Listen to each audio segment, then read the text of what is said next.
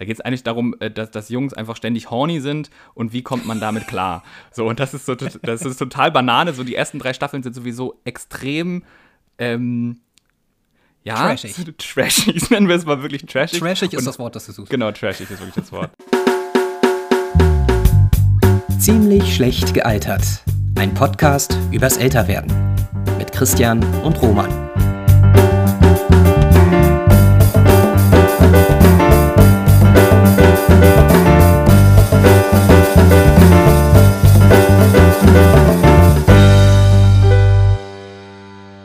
Herzlich willkommen und willkommen zurück zu einer neuen Ausgabe von Ziemlich schlecht gealtert, der Podcast für alle, die älter werden. Und ich bin hier auch heute wieder nicht allein. Nein, äh, ich rufe meinen kongenialen Partner in Crime. Roman, bist du auch da? Hallo, na? Na, alles da. klar bei dir? Du bist da, das ist schön. Wie geht's dir? Wie bist du in den vergangenen 14 Tagen gealtert? Ich hatte eine lustige Begegnung ähm, vor der Uni. Ich studiere ja noch äh, parallel äh, berufsbegleitend und da muss ich manchmal in die Unibibliothek gehen. Und vor der Unibibliothek werden ja Flyer verteilt. Manchmal so für so, hm, weiß ich nicht, Angebote für StudentInnen. Und dann dachte ich so, hey, ich gehe in die Unibibliothek, ich bin ja auch Student, da kriege ich bestimmt einen Flyer ab. Pustekuchen.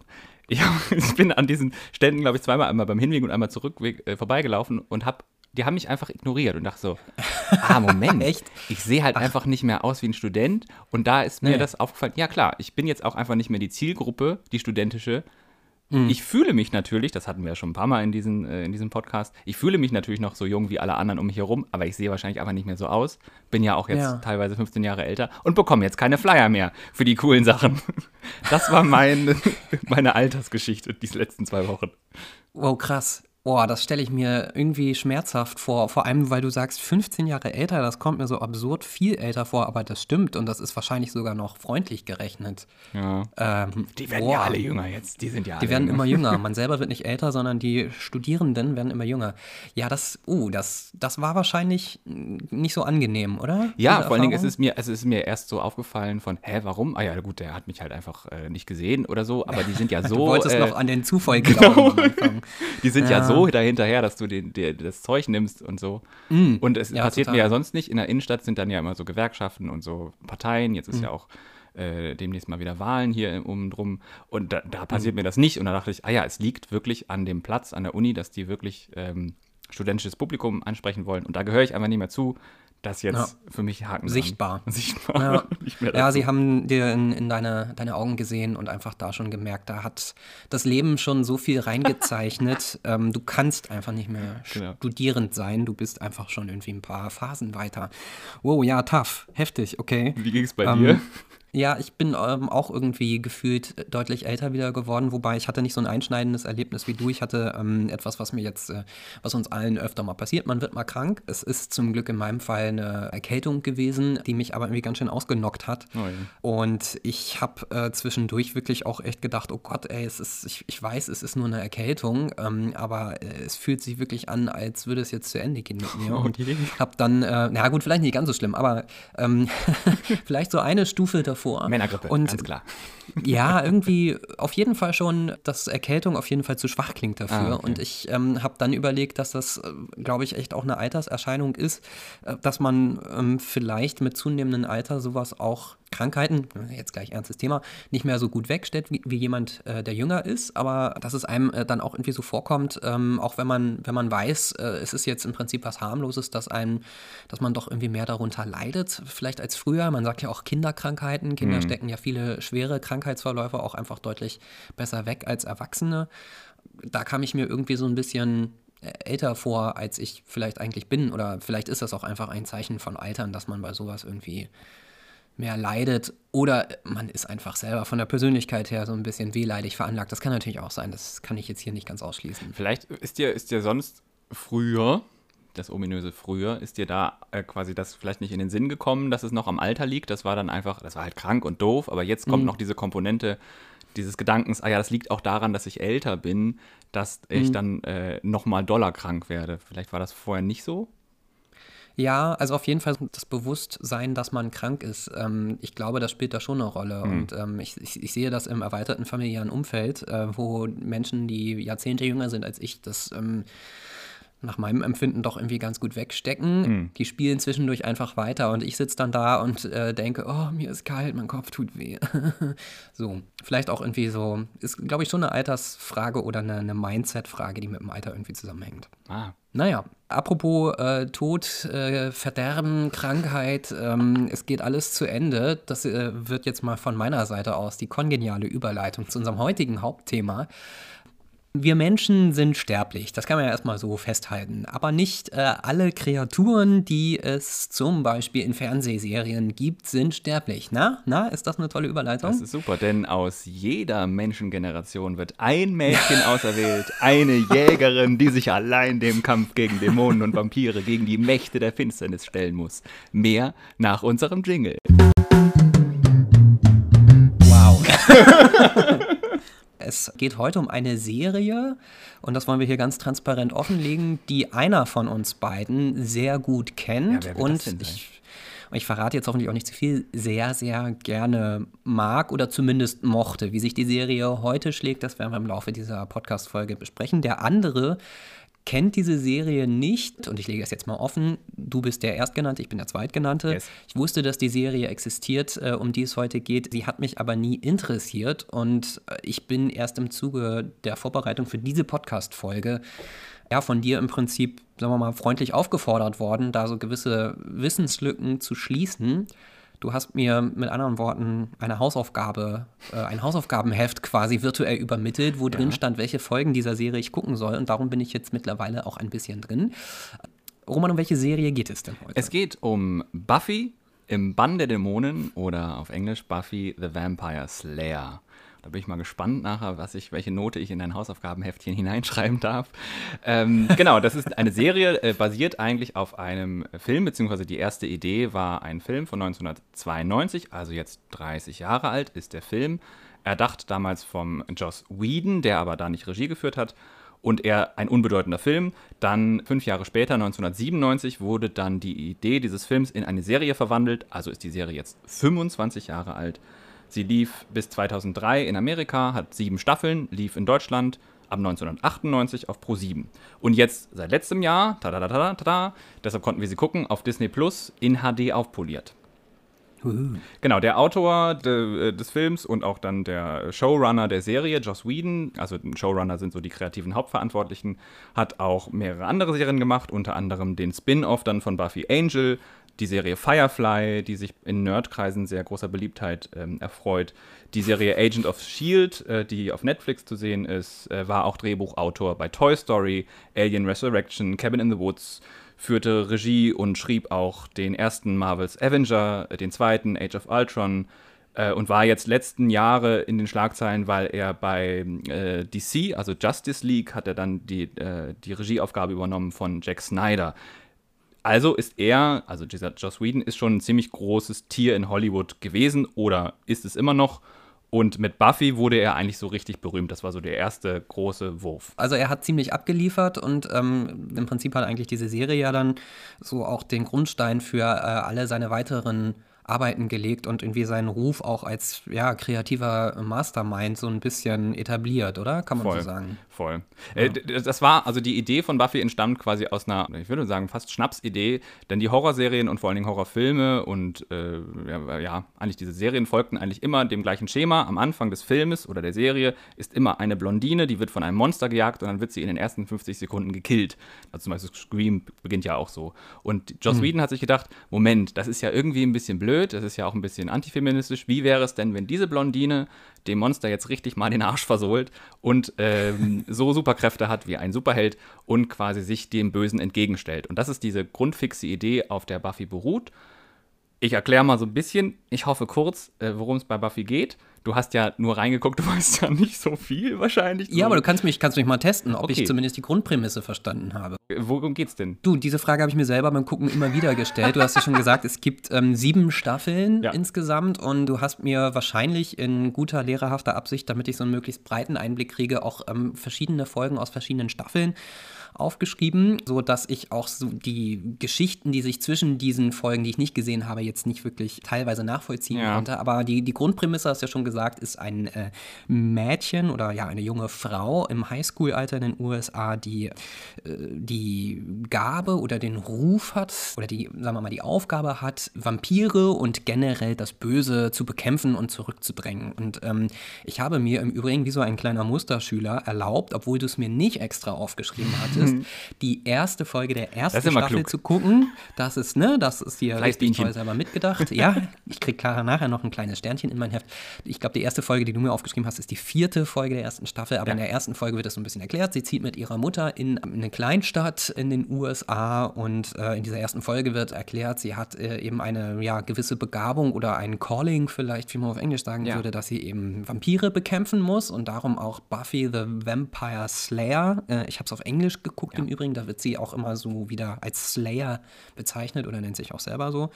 Und äh, den, ja, dieses auf den ersten Blick eher beschauliche Örtchen, in das sie mit ihrer Mutter gezogen ist, puppt sich dann doch schon in der ersten Folge eigentlich als ja, Sammelsurium an finsteren Gestalten. Vampire sind eigentlich nur der Anfang. Es gibt, wie ich dann erfahren habe, später auch Dämonen. Ja, es gibt eine ganze, ähm, ein ganzes Bestarium von, von Bösem und. Ja, das ist ein schönes Wort.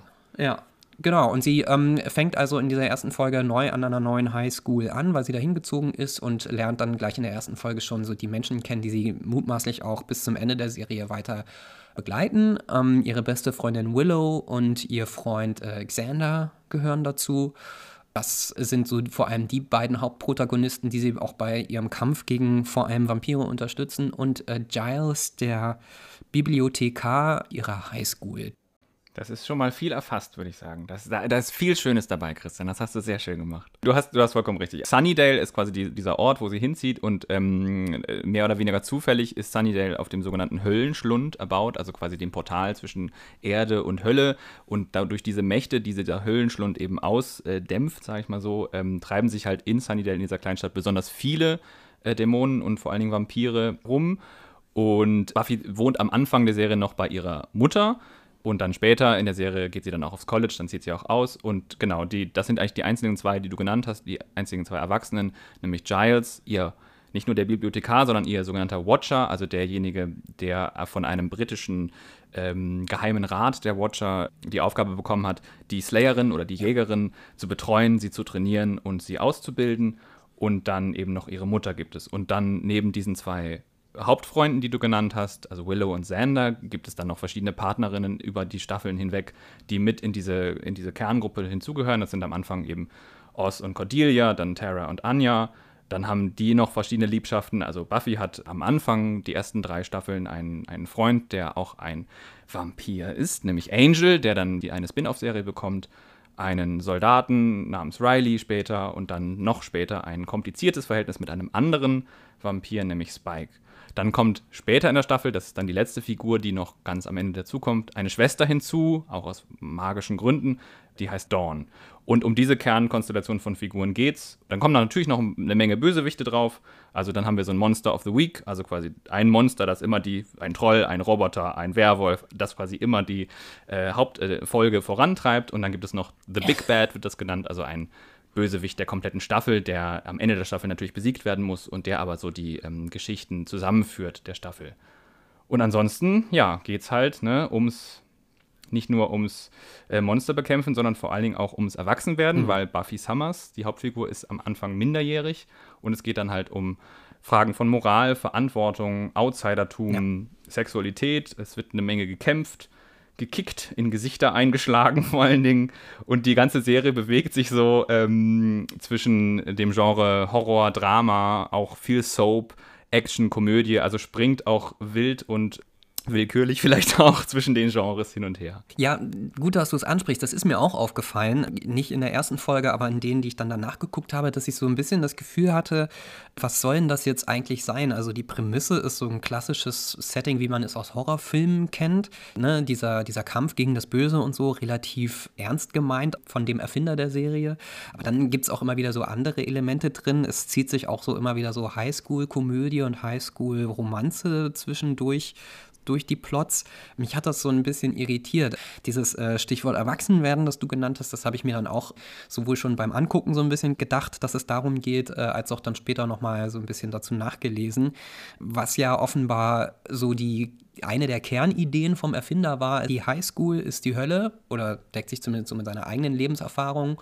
Und diese Einschätzung ist die Prämisse eigentlich für die Serie oder zumindest am Anfang, äh, weil halt lauter teuflisches, höllisches Zeug auch im Umfeld dieser Highschool passiert. Das ist interessant. Also natürlich ist nicht nur die Highschool die Hölle, es geht vor allen Dingen, wie du gesagt hast, ums erwachsen und älter werden. Und da spielen natürlich, äh, das Böse muss überwunden werden. Das Böse steht dann eben für die Hindernisse auf dem Weg zum älter und Erwachsenwerden. Und diesen mhm. muss man sich stellen.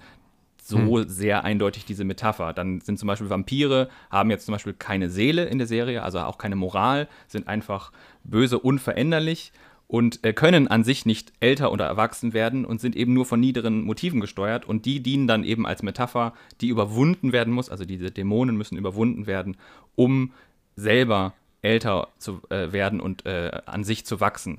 Jetzt ist hm. das natürlich so, hast du ja vollkommen recht, ich habe dir jetzt Folgen geschickt, weil, guck mal, die ist cool und die ist cool. Und, also was macht man, wenn man eine siebenstaffelige Serie jemandem empfehlen will, was schickt man dem? Wie kann man den davon ja. überzeugen? Und das ist natürlich diese Genresprünge, die diese Serie sehr häufig macht, ähm, die sind, wenn man sie sich vereinzelt anguckt, glaube ich, wirklich sehr, sehr verwirrend. Das kann ich sehr mhm. gut nachvollziehen. Mhm. Äh, trotzdem ist das, glaube ich, eine der, der ähm, Qualitäten der Serie, die quasi die, die Erzählung der Figuren als Hauptmotiv nimmt und nicht das Horrormotiv.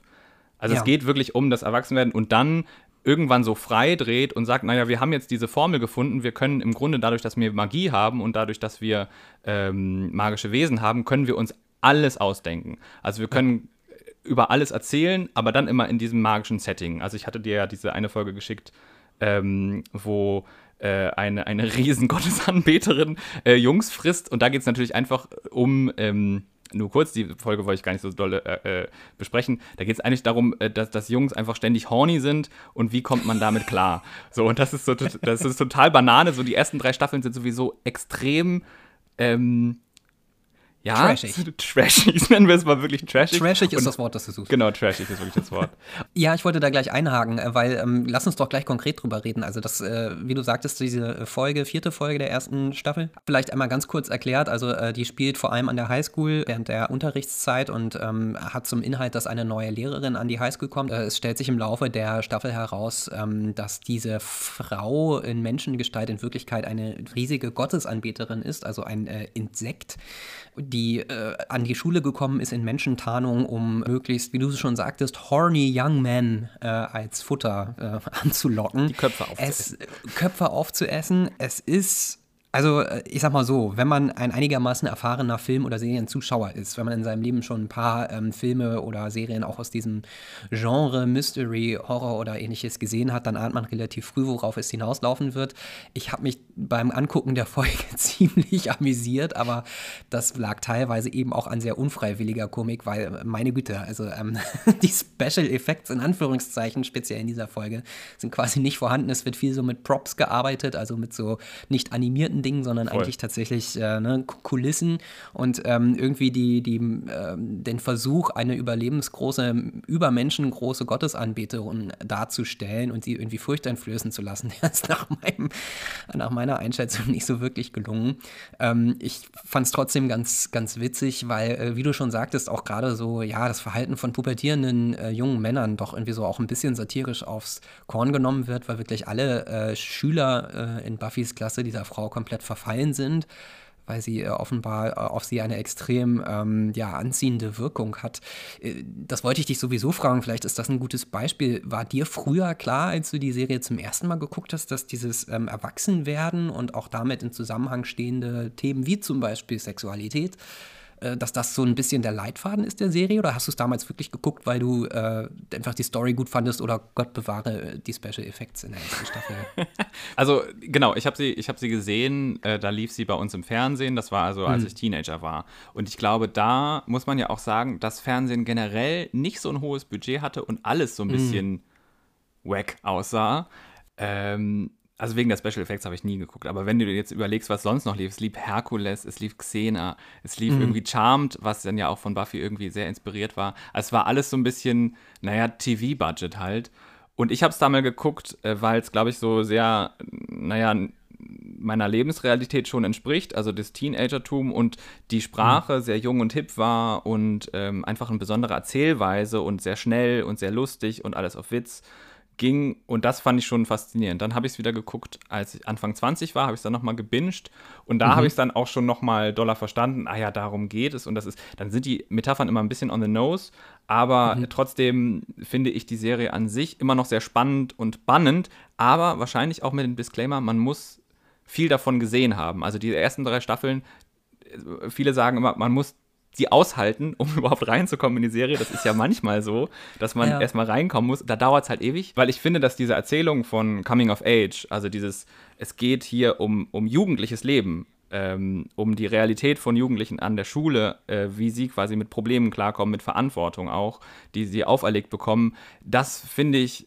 jetzt besonders gut und fand ich auch damals total faszinierend. Und es ist auch, ja es springt dann halt in dieses Horrorgenre nicht ohne Grund, weil natürlich ist irgendwie älter werden auch jetzt nicht einfach nur easy peasy. Es ist immer verbunden mit, mit Ängsten.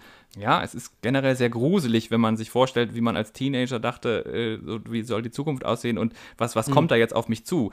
Äh, ich mhm. würde gerne Kind bleiben, jetzt bin ich aber hier irgendwie in so einem komischen Körper und wo transformiere ich mich hin? Und dafür mhm. finde ich zum Beispiel dieses Staffelfinale von der Staffel 1 ist eine relativ deutliche Metapher Buffy erfährt quasi von einer Prophezeiung, dass sie definitiv sterben wird, weil der Oberbösewicht, also The Big Bad, der Master, ein sehr alter Vampir, wird sie auf jeden Fall besiegen und sie wird getötet werden. So sagt die Prophezeiung. Und dann hm. geht es in der Folge darum, wie sie diese Prophezeiung annimmt und wie sie quasi in diese Veränderung hineingeht. Natürlich steht das Sterben dann irgendwie für den Übergang in das Erwachsenenleben, das eben unausweichlich ist. Irgendwann müssen alle erwachsen werden, verlieren eben ihre kindliche Unschuld, verlieren eben das jugendliche Leben oder was dann auch immer das sein soll und diese mhm. Erkenntnis, dass diese Veränderung aber unausweichlich ist, das ist natürlich immer mit Angst behaftet. Und dafür finde ich das Horrorgenre schon ziemlich gut. Mhm. Dann natürlich, das ist ja Staffel 1, ne? dann in Staffel 2 lebt ja Buffy immer noch, Achtung Spoiler, sie wird dann getötet, ist aber nur ganz kurz tot, wird dann wiederbelebt und ist quasi nach dieser Wiederauferstehung, die ja wirklich sehr große Metapher ist, ist sie dann ein anderer Mensch, beziehungsweise ist stärker und gefestigter in ihrer Persönlichkeit. Mhm also das, das ist so schon, glaube ich, so auch die Staffel 1, so dass mit dem Holzhammer gesagt, worum es hier geht. Also Vampire müssen überwunden werden, damit du an dir selber äh, Mit dem Holzpflock so. quasi. Die. Mit dem Holzpflock, die dann in, in, in äh, äh Asche also zerfallen. Also ich muss sagen, wenn du mir jetzt so ein bisschen diesen ähm, wissenschaftlichen Kontext dazu lieferst, dann finde ich es äh, auch tatsächlich gar nicht so schlecht. Ich habe die Folge auch gesehen. Sie stand auf meinem Hausaufgabenzettel. Ja, okay, jetzt ich gestehe, ich bin nicht so direkt darauf gekommen, dass das über die Folge hinaus im Prinzip die Message ist. Also ähm, jedem Menschen wird irgendwann meistens so im Zuge des Erwachsenwerdens seine eigene Sterblichkeit bewusst und indem er sich damit auseinandersetzt und irgendwie einen Weg findet, damit zu leben, wird er reifer und erwachsener und so wird es bei Buffy auch. Nur dass bei ihr halt so die naja, die Bedingungen ein bisschen krasser sind als bei den Durchschnittsmenschen, weil sie eigentlich davon ausgehen muss, von einem, ich glaube, jahrhundertealten Vampir getötet zu werden. Hm. Ja. Okay. Aber die Reaktion, also die, die spielerische Reaktion, hm. die dann die SchauspielerInnen dann zeigen, hm. die ist quasi die gleiche. Also natürlich immer ein bisschen erhöht durch diesen bisschen mehr Druck, durch durch, okay, die Welt geht mhm. unter und so. Aber natürlich die Reaktion darauf zeigt dann, es geht hier wirklich um was. Würdest du jetzt so wie bei, keine Ahnung, bei Breakfast Club oder so die Realität als Realität zeigen, das ist halt die Schule, mhm. dann hast du natürlich das Problem, dass du diese Probleme nicht so hochschrauben kannst und dann nicht zeigen kannst, dass das wirklich irgendwie schmerzhafte Erfahrungen sind und dass es da wirklich um was geht. Ja. Die Serie benutzt quasi ihre eigene Schablone nur dazu, um dieses Wachsen zu zeigen. Generell Tod, ich finde es ja irgendwie krass, dass man dann so, so hochgreift und sagt, okay, die Heldin muss mhm. sterben, mhm. damit sie dann wiedergeboren wird als neuer Mensch. Aber generell geht die Serie, finde ich, sehr gut mit dem Thema Tod um. Gerade Joss Whedon ist dafür berühmt, dass er Figuren in seinen Serien einfach so ganz plötzlich aus dem Leben scheiden mhm. lässt und also Hauptfiguren und das dann für die Fans immer sehr, sehr, sehr traumatische Erfahrungen sind. So auch der Tod der Mutter, eine Folge für mich, die glaube ich, also das ist die beeindruckendste Folge in der Serie, glaube ich, für mich. Ich habe sie jetzt heute Morgen nochmal geguckt und habe echt, hm, muss ich auch sagen, Rotz und Wasser geheult.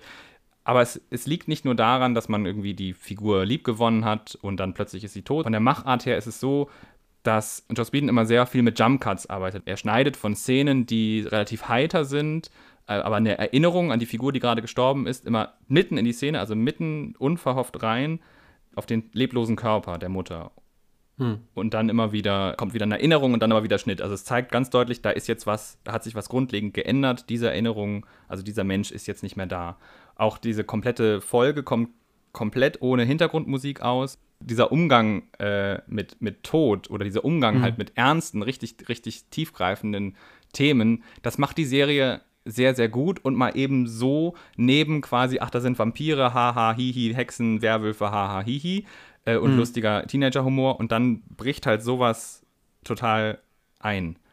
Ja, ist spannend äh, und irgendwie ein bisschen ärgerlich, dass ich jetzt diese Folge gerade nicht gesehen habe. Ähm, aber ähm, muss ich wirklich auch sagen, für unsere Zuhörerinnen und Zuhörer, es liegt nicht an Roman, äh, sondern an mir, weil ich dann tatsächlich nach fünf Folgen, die jeweils im Übrigen eine Dreiviertelstunde gehen, äh, dann doch äh, die Flinte ins Korn geworfen habe. Ich war echt so ein bisschen erschlagen, weil ich dachte, die Folgen gehen so 20 Minuten. Ja, dachte und ich dachte, das kann ja mal eben an einem späten Nachmittag, frühen Abend irgendwie so erledigt werden. Das war nicht der Fall. Spannend, was du sagst zum, zum Tod, weil ich da zwei Assoziationen habe. Also A, du erinnerst dich, wir haben schon mal über eine andere ja. Serie gesprochen, die wir beide auch gut kennen, Scrubs, ja. wo äh, der Tod auch immer mal wieder in Erscheinung tritt oder Thema ist er und äh, uns gerade diese Folgen, in denen in einer eigentlich heiteren Serie so ein ernstes Thema aufgegriffen wird, uns beiden immer sehr gut gefallen hat. Und der andere Punkt, ne, dieses, ähm, ich komme jetzt nochmal auf das Sterben der, der Heldin in der äh, mhm. ersten Staffel zurück, eigentlich eine absolut klassische Erzählung, die ja im Prinzip schon in der Bibel beginnt. Ne? Also du bist bist der Auserwählte, die Auserwählte und weißt aber, dass du äh, eigentlich dich um Schlimmeres zu verhindern, dich selber opfern musst. Ja. Also, ne, Jesus hatte ähnliche Herausforderungen zu bekämpfen, ähm, aber natürlich auch in aktuelleren popkulturellen Bezügen, keine Ahnung, in Neo, in The Matrix, äh, ja. Harry Potter. Also es zieht sich so ein bisschen durch. Die nehmen ja im Grunde alle Bezug auf, auf diesen christlichen Mythos, der ja wahrscheinlich ja. auch Bezug nimmt auf was, was, was davor war. Aber genau, dieses, dieses Aufopfern, die, das Annehmen von Verantwortung und das, das Abgeben des eigenen Lebens, das steckt natürlich in allen Superheldengeschichten drin und hier auch, da hast du mhm. vollkommen recht. Ja. Ich will da jetzt nicht zu sehr drauf rumreiten, mhm. aber vielleicht können wir nochmal darauf zurückkommen, dass diese Serie natürlich auch ähm, unterhalten will und auch ja. sehr komödiantisch geschrieben ist und produziert ist, manchmal aber eben auch für mich zumindest, äh, als jemand, der diese Serie Jahrzehnte nach ihrer Erstausstrahlung zum ersten Mal gesehen hat, doch auch äh, ja, viel unfreiwillige Komik bereithält. Was ich mich mal gefragt habe, und das wollte ich dich jetzt auch mal fragen, sag mal, fällt denn keinem auf, dass sich diese Highschool und dieser, diese Kleinstadt am Höllenschlund befindet und dass da dauernd Leute sterben? Also Buffys, Buffys Skills und so in allen Ehren. Ich äh, gucke da auch sehr gerne bei zu, wenn sie Vampire verdrischt, aber sie tötet sie ja auch mit ne, Stichwort Holzpflock ins Herz und so. Und ist das denn irgendwie nie Thema? Ich kenne jetzt den Kontext nicht darum, aber das passiert äh, im weiteren Verlauf der Serie jetzt nach meinem äh, Eindruck mit so einer Beiläufigkeit, dass man sich fragt, warum redet denn da keiner drüber? Ist das nicht Thema? An dieser Highschool sterben in der ersten Staffel dauernd irgendwelche Teenager und das ja. ist äh, Der Schulleiter wird gefressen von, von Hyänenmenschen, ist es großartig. Ja, es, ist, es hängen irgendwie tote Körper in den, in den Schulspinden. Es ist auch teilweise ja. wirklich ziemlich düster. Das hat mir durchaus auch gut gefallen, dass es so ein bisschen komödiantisch dann wieder gebrochen gebrochen wird, aber halt, ich dachte so, what? Ist das so gewollt? Habe ich jetzt einfach nur so ein bisschen die falschen Ausschnitte gesehen oder mir fehlt der Zusammenhang? Oder ist es tatsächlich so ein bisschen, ach ja, ah, hier ist jetzt leider, leider ein bisschen wie bei Stranger Things. Ah, Leute, auch dieses Schuljahr ist leider wieder so, dass doch wir wieder von Dämonen heimgesucht werden. Ah, ja, ist schon also, so, oder? Also ja und nein. Also die Serie ist sich sehr, vor allen Dingen im, im späteren Verlauf, sehr selbstbewusst, ähm, also sehr sich selbstbewusst und thematisiert das auch dann. Aber natürlich hm. immer mit einem Augenzwinker nach dem Motto, ja, wir müssen halt jede Woche hier ein Monster of the Week tot machen, dann geht es halt nicht anders.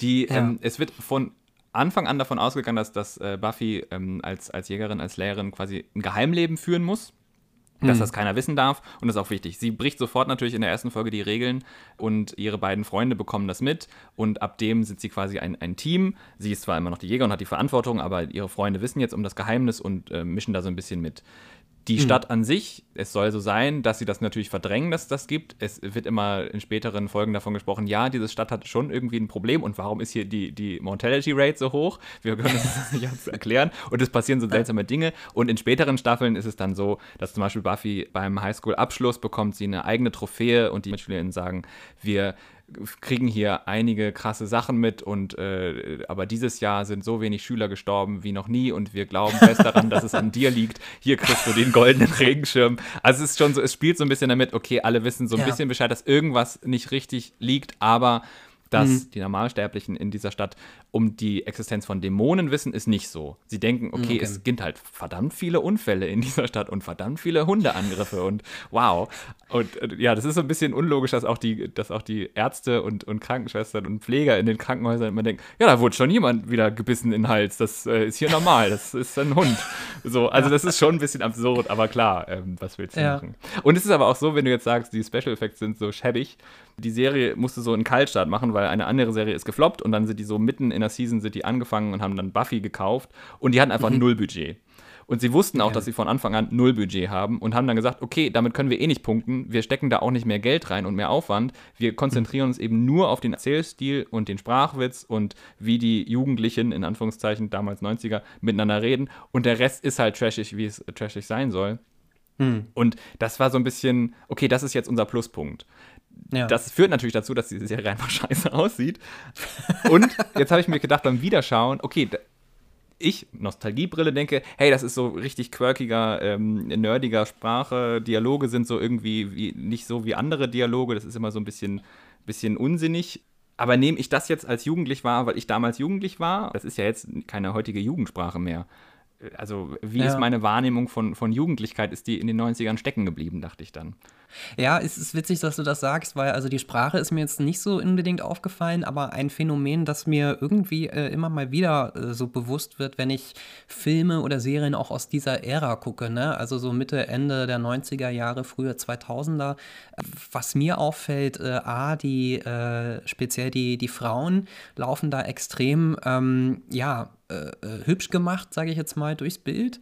Und die äh, Jungen, also die, oder die, die, die, jungen Männer, die eben auch, äh, ja, Menschen im Teenager-Alter darstellen sollen, sehen irgendwie alle aus, als wären sie eigentlich Mitte 20, Anfang 30. Bei vielen wird offensichtlich sehr äh, aufwendig so der Bartschatten ähm, weggeschminkt und leuchtet dann aber doch irgendwie durch durchs Make-up. Und das ist so ein, so ein Ding, wo man so ein bisschen heute auch denkt, also äh, man hat damals eher auch dazu tendiert, halt schon etablierte Leute oder Menschen mit Erfahrung zu besetzen. Jetzt vielleicht nicht bei Buffy unbedingt, aber so, ne, generell. Ähm, was aber dazu geführt hat, dass die äh, ja, Protagonistinnen und Protagonisten speziell in so Highschool-Filmen einfach auch nicht so aussehen wie du und ich mit 17. Also derjenige soll so alt sein wie ich und ist aber in Wirklichkeit so, you know. Aber ist dir, ist, dir das, das, ist dir das aufgefallen, als du jugendlich warst? Mir ist das nicht aufgefallen. Also es war so, und natürlich nicht ist, der, so ist der 30, der soll 17 sein, ist 30, aber ich dachte so, ja, ja ich, das ist halt so Sehgewohnheit dann irgendwann. Und jetzt fällt mir das auf mhm. und es gibt ja auch einige Internetseiten, die das immer so, haha, der spielt einen 15-Jährigen, ist aber irgendwie 35. Aber trotzdem mhm. dachte ich so früher, ja, ist halt normal.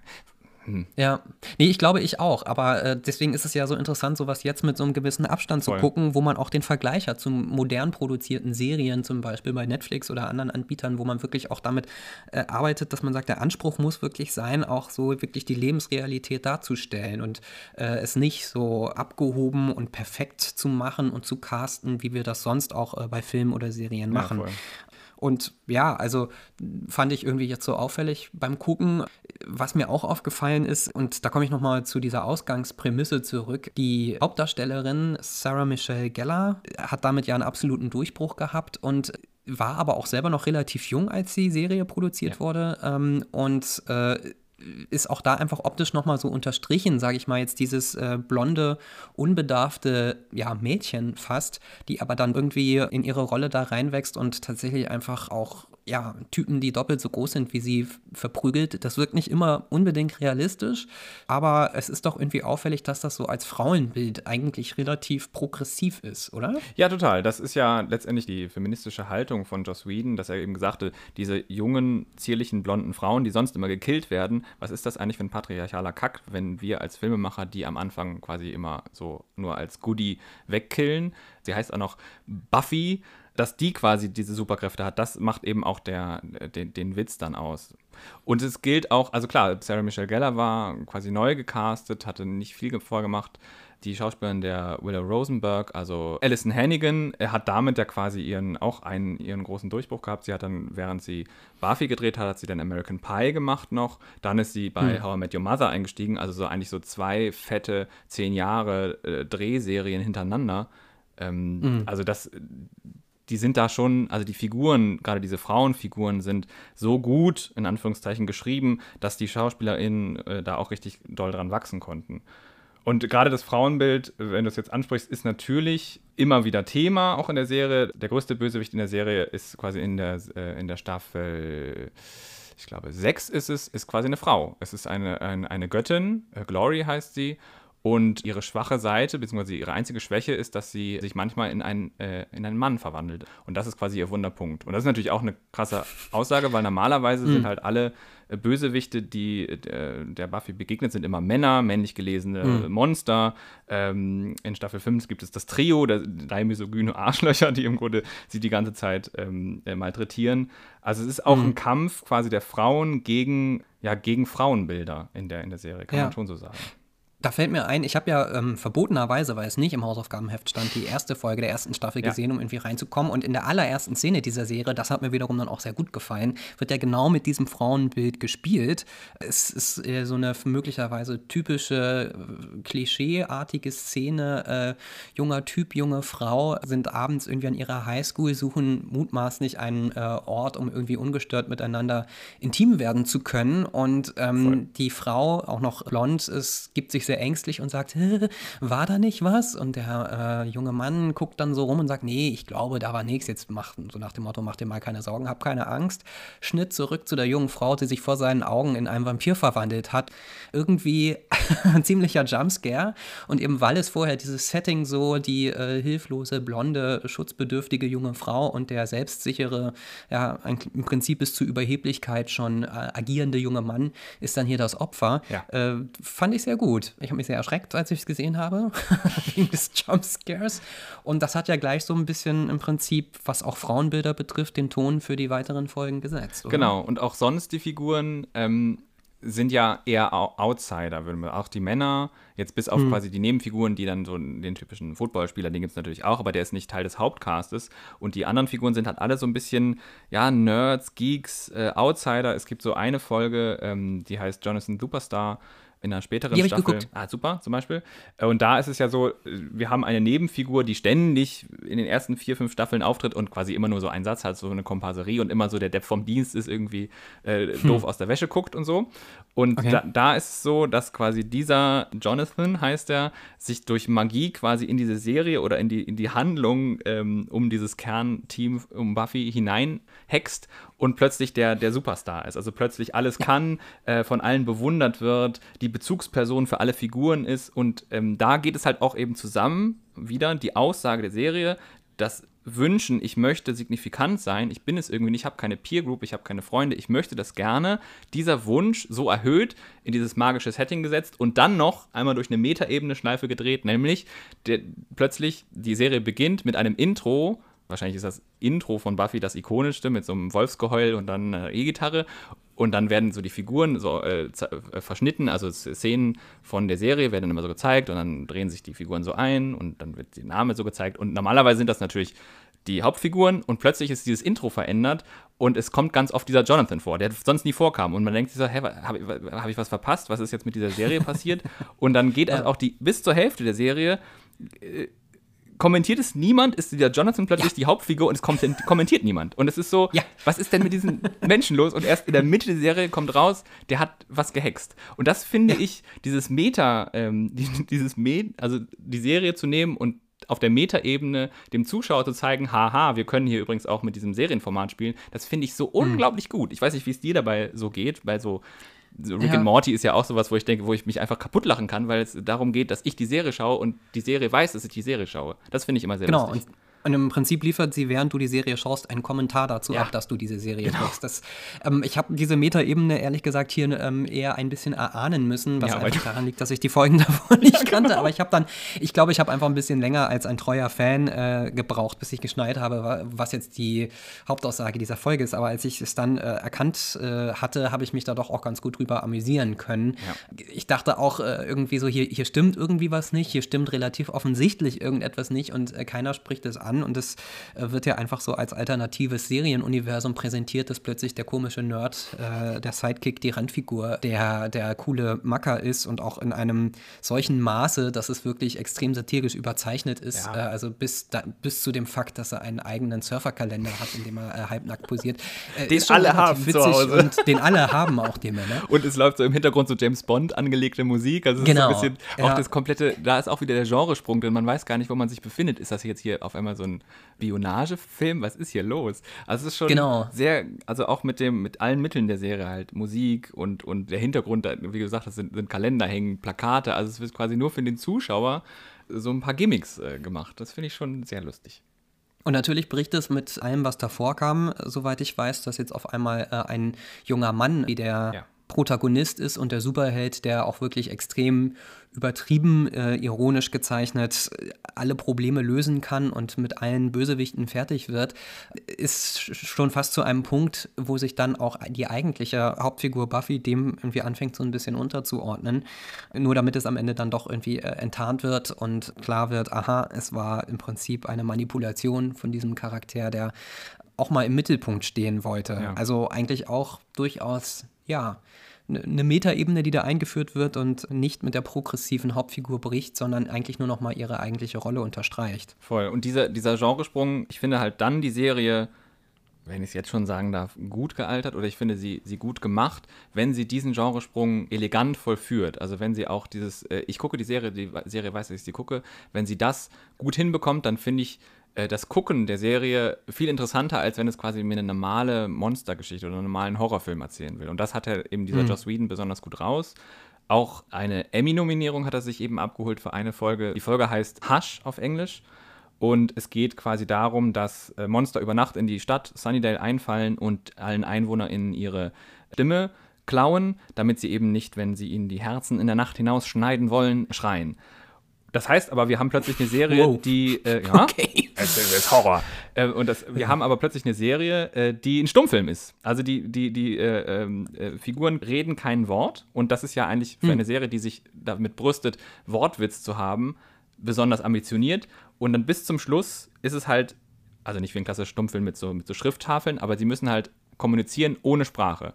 Und ich glaube, das hat eben diese Emmy-Nominierung eingehandelt, auch, dass diese Bösewichter besonders gruselig ausgehen. Das sind so Gentlemen, also so in Anzügen, so ganz dürre Wesen, die über dem Boden schweben mit so metallenen Grinsen. Die sind schon relativ gruselig. Aber an sich, dass die Folgen und dass die Geschichten der Figuren weitererzählt werden können, auch wenn man sich die Sprache wegnimmt, das ist schon cool einfach. Das ist schon einfach ein guter, spannender Trick für eine Serie. Ja. Hast du die gesehen? Ja, es ist. Äh, Nee, die stand aber auch nicht in meinem Hausaufgabenheft. Ja, ich- ich- ich- Oder sie war weiter hinten. Ja, also je, Offenlegung hier. Du hast mir, ähm, ich glaube, viel äh, zu viele reingeschrieben. eine Folge aus der ersten Staffel aufgeschrieben. Und ich habe zwei geguckt, freiwillig als Fleißaufgabe. Und dann zwei aus der vierten und ich glaube zwei aus der sechsten und eine aus der siebten. Irgendwie so. Ja, Ich habe dir dein Hausaufgabenheft nicht anständig geführt. Dann muss ich mir vielleicht dann selber eine schlechte Note geben. Aber dieser, genau, dieser Genresprung und diese Emmy-Nominierung, dafür ist halt diese Serie auch so ein bisschen bekannter geworden. Sie hat den Emmy nie gewonnen. Sie hat auch sonst wenig Auszeichnungen bekommen. Sie ist auf Listen aufgenommen werden für besonders, ja, nicht wertvolle, sondern besonders bekannte oder besonders gute Science-Fiction-Serien. Aber das ist alles so Fan, Fanzeug. Also die, die Fangemeinde ist generell sehr groß. ich kann verstehen, vor allem jetzt, wenn du davon erzählst und auch nochmal so für dich da die Highlights ein bisschen heraushebst, warum dich die Serie fasziniert. Wir wollen vielleicht an dieser Stelle schon mal so ein kleines Zwischenfazit ziehen. Ja.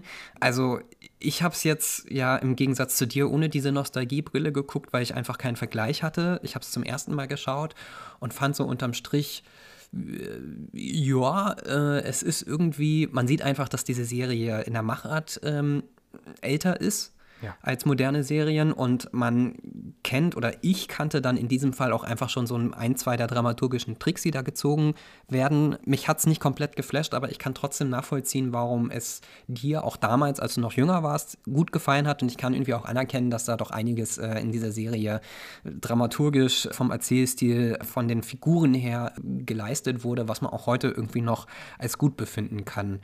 Aber es ist ja nicht alles gut an dieser Serie. Voll ich, ich kann noch ein paar Punkte sagen zu, zu was von der Machart nicht gut ist. Also ich finde es auch, also jetzt beim Wiedersehen vor allen Dingen, ich finde, mir sind auch die Special Effects sehr doll aufgefallen.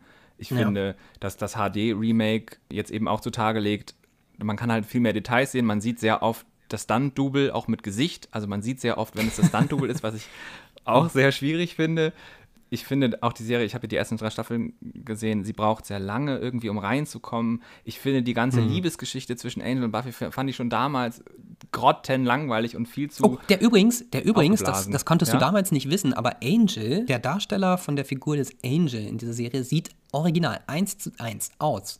Wie? Ich? Nein.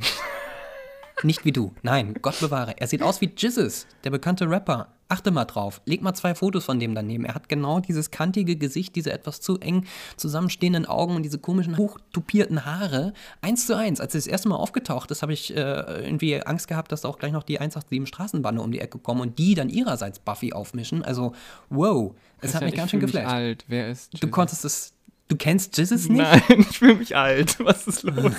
Wieso kennst du Rapper und ich nicht? Es ist das, was die jungen Leute hören heute. Oh je, oh nein, sag sowas nicht. Tja. Oh ja, genau, also, aber auch diese, diese, diese Vampirgeschichte dahinter, also auch was bei Twilight mh. so nervig war, weißt du, ein Jahrhunderte alter Mann, der irgendwie die, die junge, minderjährige Frau irgendwie dann eine Liebesgeschichte mit der anfängt, sie vorher beobachtet hat. Also mega creepy und ich finde es einfach, das fand ich schon früher doof, das ist auch jetzt immer noch, finde ich, doof, obwohl das halt von Fans gehypt wird. Die Liebesgeschichte schlechthin, ich finde es doof. Ich bin, war schon immer ein Spike-Fan, ähm, der andere Vampir. Ähm, ich habe auch blonde Haare wie Spike. Ich wollte schon immer so Haare haben wie er. Ich bin noch ein bisschen Fanboy. Genau. Ach, da kommt das her. Ja, da okay. kommt das her. Es tut mir sehr leid, das ist sehr profan. Aber es wird eben auch was anderes kritisiert. Vielleicht an ja? dieser Stelle einen, einen kurzen Einschub. Wir können ja hier schon mal so ein bisschen festhalten. Es ist eine Serie, die viele Menschen bewegt und begeistert hat und auch das heute noch tut, mit vielen starken und progressiven Figuren. Trotzdem vor allem in der Rückbetrachtung heute, einige Jahre später nach Ende der Serie, tun sich hier einige Abgründe auf, die man auf jeden Fall auch mitbedenken muss, wenn es um die Frage geht, wie gut ist diese Serie eigentlich gealtert. Dazu gleich mehr nach wenigen Takten Musik. Denn Kritik bekommt vor allen Dingen der ehemalige Showrunner Joss Whedon, dem seit einigen Jahren machtmissbräuchliches und missbräuchliches Verhalten vorgeworfen wird. Also dem Mann, der von der Fangemeinde eigentlich wie ein Gott vorher verehrt wurde und auch in Hollywood eben als Feminist galt, weil er eben diese starken Frauenfiguren geschaffen hat, wird jetzt vorgeworfen, diese Macht vor allen Dingen auch gegenüber Frauen ausgenutzt zu haben. Wie begann das jetzt? Begann eigentlich 2017 mit, mit Anstellungen seiner Ex-Frau, dass er Affären gehabt habe, auch äh, am Set von Buffy. Das finde ich jetzt, muss ich sagen, nicht weiter schlimm, wenn es privat gewesen wäre, also wenn es eben Privatsache ist, mein Gott. Aber Affären zwischen Regisseur, Showrunner und jungen Schauspielerin, das ist halt auch so ein Machtding. Also natürlich ist man als junge Schauspielerin, die Karriere machen will, einem so einen mächtigen Mann total ausgeliefert und wenn der Sex haben will, dann muss man sich schon dreimal überlegen, ob man dann sagt, äh, ja, nee, ich würde es nicht machen. Aber diese Anschuldigungen nahmen dann erstmal richtig Fahrt auf. Hatte ich schon vorher erwähnt, dass Joss Whedon die Regie von Justice League, dem Film von DC, übernehmen sollte. Und mhm. dort dann mit SchauspielerInnen wohl sehr ruppig umgesprungen ist, woraufhin sich eben der Schauspieler Ray Fisher öffentlich in Social Media beschwert hat, darüber, dass seine Figur, ein, eben ein schwarzer Jugendlicher auch, herausgekürzt wurde, dass Joss Whedon eben die ganze Story so umgeschrieben habe, dass schwarze Jugendliche eben äh, marginalisiert werden und das herauseditiert wurde. Und er beschreibt das Verhalten eben von Joss Whedon am Set als eklig, missbräuchlich, unprofessionell komplett inakzeptabel und ihm zur Seite springen dann relativ viele SchauspielerInnen auch aus der ehemaligen Buffy-Serie, was dann doch tiefer blicken lässt. Charisma Carpenter, die Cordelia spielt in Buffy, sagte dann auch über Social Media immer mit dem Hashtag Stand with Ray Fisher. Sie äh, war damals schwanger am Set von Angel, glaube ich, war es, und ähm, wurde ins Büro gerufen und Joss Whedon hat sie gefragt, na, willst du es behalten? äh, und mhm. wurde dann quasi äh, öffentlich lächerlich gemacht, äh, wegen ihrer religiösen Überzeugung auch. Andere SchauspielerInnen sagen, sie haben ein toxisches Arbeitsklima erlebt. Ein Kult der Stille war um äh, Joss Whedon herum, um seine Fangemeinde. Ähm, Kostümdesignerinnen sprechen von Wutproblemen, äh, Autorinnen sprechen von öffentlicher Erniedrigung. Es gibt einen Podcast, in dem James Masters, der den Spike spielt, sich nur wenig äußert, aber er quasi auch sagt, dass seine Figur war ja eigentlich geplant als Bösewicht, als Vampir und wurde dann aber von den Fans so gehypt, die haben ihn so gemocht und ich mag ihn ja auch sehr gerne, diese Figur, dass er wieder vom Produktionsstudio hineingeschrieben wurde. Sie wollten den unbedingt als Hauptcharakter. Und das hat Joss Whedon überhaupt mhm. nicht gepasst. Er wollte halt quasi, dass Vampire böse sind und die müssen sterben und hat dann mhm. äh, am Set die, ja, Kontenance verloren, wenn man es so äh, harmlos beschreiben will, hat James Masters gepackt, gegen eine Wand gedrückt und gesagt, you are dead, you are dead, ist mir egal, wie popular du bist, du bist tot. Und das sind schon mhm. einfach Verhaltensweisen, wo man sich fragt, oh je. Das Schlimmste mhm. finde ich dann, dass sich eben dann auch die Hauptfiguren, eben Sarah Michelle Geller, äußert, dass sie sagt, sie ist zwar stolz darauf, mit Buffy verbunden zu werden, aber sie möchte nicht ihr Leben lang mit dem Namen Joss Whedon verbunden werden. Und als krönender mhm. Abschluss kam dann Michelle Trachtenberg, die Dawn gespielt hat, also die Schwester, die am Ende dazukommt in einer späteren Staffel.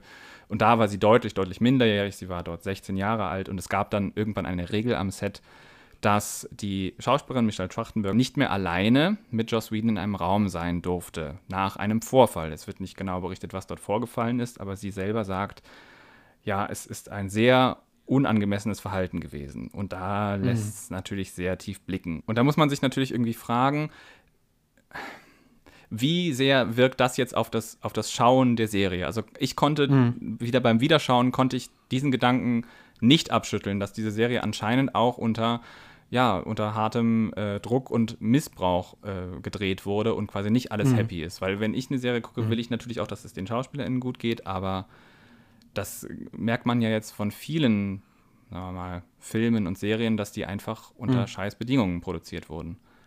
Ja, ja, ich habe diese Anschuldigungen, die sind ja ganz konkret, immer mal wieder so über Social Media am Rande mitbekommen, aber äh, hatte einfach auch äh, im Gegensatz zu dir ja nichts, was ich wirklich so selber mit dem Mann verknüpft habe, was mir selber was bedeutet hat. Und habe zum Glück kann man fast sagen, erst die Serie geguckt äh, oder die, die Folgen, die du mir empfohlen hast und dann mich nochmal mit diesen Vorwürfen etwas genauer auseinandergesetzt, so dass ich im Gegensatz zu dir das im Prinzip jetzt einmal äh, weitestgehend mhm. äh, unvoreingenommen gucken konnte.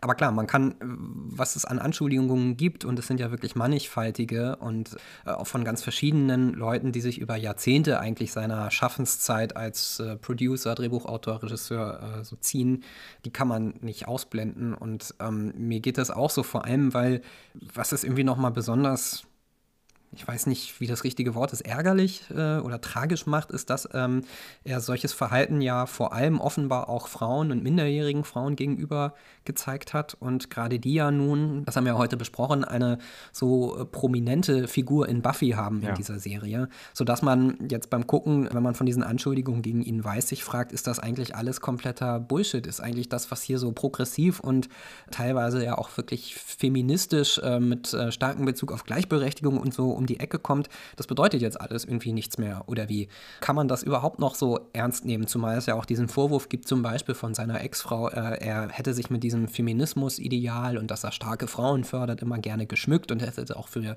gerne den Applaus immer so mitgenommen und war aber eben äh, oder ist möglicherweise selber ja ein menschenfeindliches und äh, frauenfeindliches Wesen. Und ja. das finde ich in der Tat auch sehr schwer äh, zu trennen. Also die Frage, kann man dem, den Künstler von seinem Werk trennen? Ja, hast du irgendwie für dich eine Antwort gefunden? Kannst du diese Serie ja trotzdem noch so, ja, lieben ist vielleicht sogar schon das richtige Wort, obwohl du von diesen Anschuldigungen weißt? Oder trübt es nicht nur ein bisschen so deinen Blick darauf, sondern hat es dir die Serie möglicherweise sogar ganz verdorben? Ja, das ist eine sehr gute Frage. Vor allen Dingen die Trennung von Werk und Autor ist ja ein sehr, sehr weites Feld, sagen wir mal so.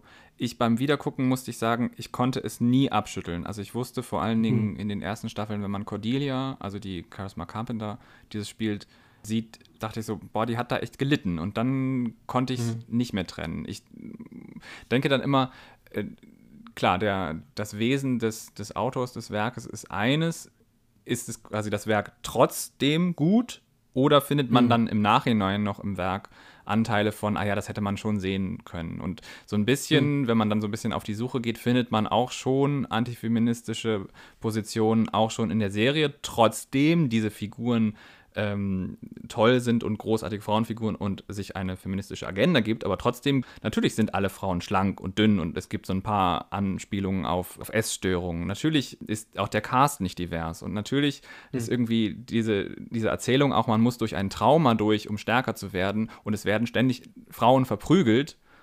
Äh, mhm. Vor allen Dingen in der sechsten Staffel ist das ein großer Kritikpunkt, werden quasi ähm, brutalized, also richtig brutal ähm, missbraucht, ständig auch von männlichen Figuren, hm. ist jetzt auch nicht wirklich gut gealtert, finde ich da. Und gerade hm. aber dieser Schatten, der sich dadurch für mich auf die Serie legt, also es geht ja nicht um mich dabei, da sind ja auch Opfer hm. dabei, die das dann geprägt hat. Aber natürlich kann ich diese Serie nicht mehr ohne weiteres so unschuldig sehen, obwohl, wenn ich halt viel davon gucke, wieder in so ein, in so ein ach, wie schön war das damals und ach, wie schön ist diese Serie und wie lustig ähm, hineinverfalle. Man muss ja auch mhm. sagen, es sind ja auch andere AutorInnen am Werk, es sind ja viele KünstlerInnen, die dort mitgearbeitet haben an, an dieser Serie und deren Arbeit will man natürlich auch nicht runterreden, aber trotzdem mhm. bleibt irgendwie für mich so ein Schatten da drauf. Ja, ich glaube, dass ähm, was man versuchen kann, ähm, bei diesem und auch bei anderen äh, popkulturellen Werken irgendwie für sich so ein bisschen rauszuziehen, ist sich nochmal deutlich zu machen, warum es einem damals so viel bedeutet hat und möglicherweise heute einem auch noch was bedeutet und die ganzen positiven Punkte und äh, speziell deine Faszination für diese Serie, die haben wir hier ja auch besprochen mhm. heute. Ich glaube auch nicht, dass man das nicht trennen kann. Man kann es nicht ungesehen machen und ja. wenn man solche Vorwürfe kennt, es ist ja nun bei weitem nicht das einzige Beispiel, speziell was äh, Filme und Serien betrifft, betrifft, kann man sich daran erinnern, man kann sich das vor Augen führen und in diesem Bewusstsein diese Serie nochmal schauen. Gleichzeitig wäre es irgendwie schade, wenn äh, einem solche schlimmen Dinge so ein bisschen das nehmen, was man selber ursprünglich aus dieser Serie gezogen hat, weil das natürlich trotzdem irgendwie bleibt. Es ist trotzdem unterhaltsam, es sind trotzdem teilweise wirklich bahnbrechend, ist vielleicht zu viel gesagt, aber es sind doch teilweise ziemliche Meilensteine durch diese Serie auch erreicht worden. Hm. Ich glaube, das kann man festhalten, ohne dass man irgendwie diese Anschuldigungen versucht kleinzureden oder ähm, sie zu ignorieren. Dir hat es viel bedeutet, das hat dich in deiner Lebensrealität damals auf jeden Fall extrem abgeholt und ja, hat dir auch vielleicht einfach eine Welt vor Augen geführt, die du ohne diese Serie nicht gehabt hättest. Und das ist doch vielleicht unterm Strich trotzdem noch eine ziemlich gute Sache, oder? Das stimmt. Also, also ich für mich kann es nicht kleinreden, was mir diese Serie letztendlich auch bedeutet hat oder wie viel halt eine Serie bedeuten kann, aber ich sie auch schon sehr, sehr prägend für mich fand. Genau. Und ich denke auch, dass, dass viele, die jetzt diese Serie neu gucken würden oder gucken werden, auch wenn sie dann den Trash ausblenden können, dass das immer noch Erzählungen beinhaltet, die wichtig sind. Also auch Erzählungen von Queerness, von Outsidertum, was ich schon gesagt habe, auch Erzählungen von ich muss mit meiner Verantwortung und mit meinem Selbstsein irgendwie auch durch. Und das geht nicht ohne Schmerz. Und das finde ich schon, macht die Serie zu einer gut gealterten Serie. Es geht mit anderen Worten am Ende des Tages auch bei Buffy ums Älterwerden und ums Erwachsenwerden. Das ist ein Prozess, dem keiner entfliehen kann. So geht es uns auch. Wir bedanken uns fürs Zuhören und hören uns wieder in 14 Tagen, wenn wir alle etwas älter sind. Bis dann.